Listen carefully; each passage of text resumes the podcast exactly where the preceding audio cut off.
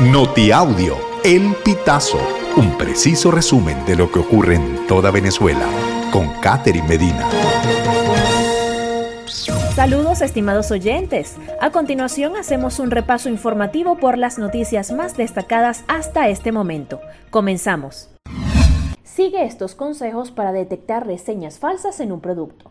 Por lo general, las reseñas falsas suelen ubicarse en los extremos, es decir, suelen valorar un producto con la máxima puntuación o con la peor, una opinión real, en cambio, casi siempre se ubica en un rango medio, combinando cualidades tanto positivas como negativas. Otra característica importante de una reseña es la redacción y la ortografía. Si tiene errores de puntuación o gramaticales, quiere decir que pudieron tomar la opinión de otro sitio y colocarla en un traductor online de mala calidad.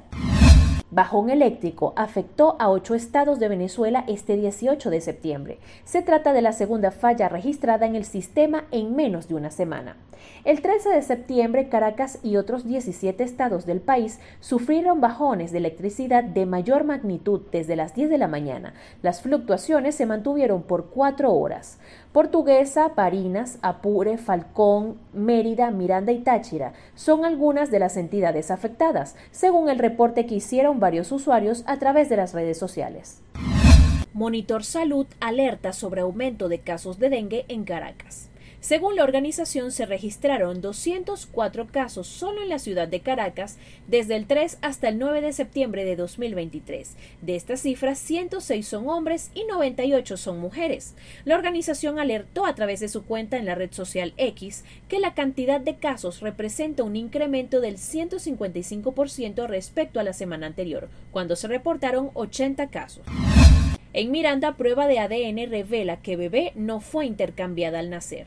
Las pruebas de ADN que se realizaron para esclarecer el caso de una bebé nacida en Cuba revelaron que la neonata no fue intercambiada en el Hospital Dr. Osío, ubicado en el municipio Urdaneta de los Valles del Tuy.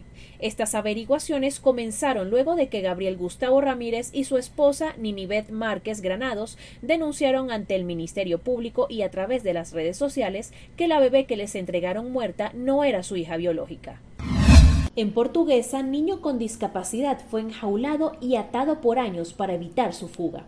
De acuerdo con detalles ofrecidos este domingo por el comisario Luis Medina, secretario de Seguridad Ciudadana del Estado portuguesa, los reportes médicos indican que el adolescente rescatado no presenta lesiones de maltrato físico, sin embargo tiene cicatrices múltiples. Al adolescente lo mantuvieron por años encerrado en una jaula de madera y hasta atado de las manos o de los pies con un mecate para evitar que se saliera del cajón, según explicó.